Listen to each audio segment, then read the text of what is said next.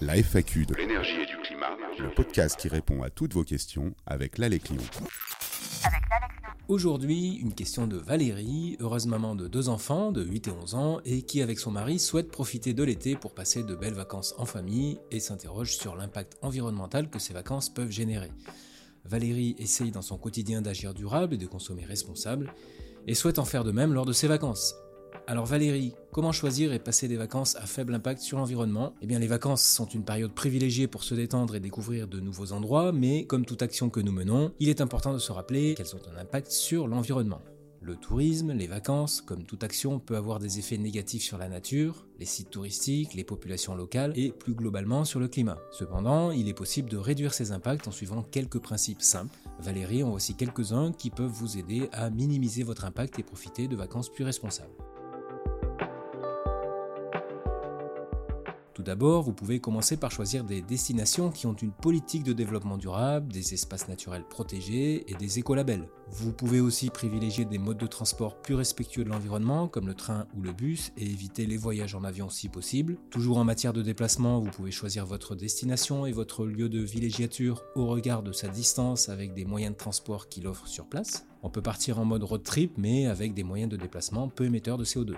Les activités qu'on souhaite faire ou tester ont aussi un impact sur la biodiversité. Euh, canyoning, canoë-kayak, quad, jet ski, ski nautique, ULM, rando, vélo, acrobranche, voile sont souvent synonymes de vacances d'été.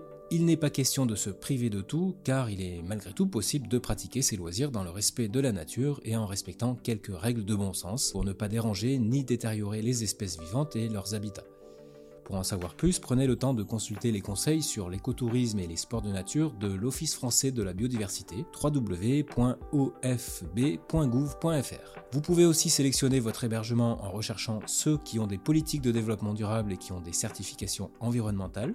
Privilégiez les établissements qui ont des pratiques responsables en matière de gestion des déchets, d'utilisation de l'eau et d'énergie renouvelable, de matériaux écologiques.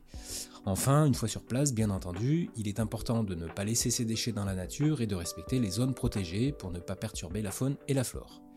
À la plage, par exemple, nos emballages peuvent facilement s'envoler et mettre en danger la faune marine. Et un mégot enfoui dans le sable pollue et mettra des années à disparaître. La solution Toujours avoir un sac spécial déchets sur soi et une boîte à mégots pour les fumeurs.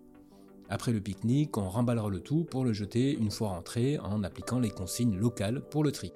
Les protections solaires peuvent aussi avoir un impact. En formant un écran à la surface de l'eau, elles ralentissent la photosynthèse des végétaux sous-marins. S'il est toutefois déconseillé de s'en passer, mieux vaut utiliser de la crème plutôt que de l'huile solaire, à condition toutefois de ne pas l'appliquer juste avant la baignade car elle n'aura pas le temps de pénétrer dans la peau et se répandra plus facilement dans l'eau.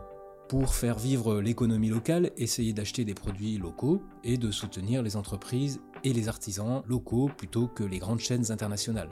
Bien souvent, en vacances, on se relâche et on n'est pas aussi attentif que chez soi concernant l'utilisation des appareils électriques, de la nourriture, de l'eau. Même si on loue un hébergement euh, charge comprise, pension complète ou all inclusive, on peut limiter sa consommation d'eau et d'énergie en prenant des douches plutôt que des bains, en éteignant les lumières et les appareils électriques lorsqu'ils ne sont pas utilisés et en modérant l'usage de l'air conditionné. Selon une récente étude du Commissariat général au développement durable, les communes les plus touristiques montrent des consommations d'eau et d'énergie plus de deux fois supérieures à la moyenne française, sans compter la surproduction de déchets. Cette pression est d'autant plus forte dans les pays dépourvus de systèmes de traitement des déchets ou d'assainissement des eaux usées.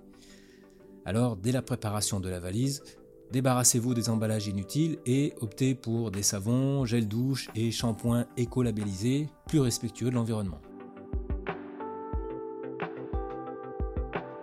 Voilà Valérie en conclusion, des vacances responsables consistent à minimiser notre impact sur l'environnement, mais aussi sur les sites touristiques et les populations locales. Le principe du voyage et des vacances, on est d'accord, c'est se détendre, découvrir des lieux et des activités, prendre du bon temps, du plaisir, Plaisir n'étant pas une notion incompatible avec respect de l'environnement, bien au contraire, et vous avez raison Valérie de lier les deux.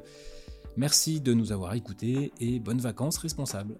Nous espérons vous avoir apporté une réponse claire qui vous aidera dans vos choix. Si vous aussi vous avez une question énergie-climat, rendez-vous sur alec-lyon.org, membre du réseau France Rénov. Nos conseillers vous informent, vous orientent, vous conseillent et vous accompagnent.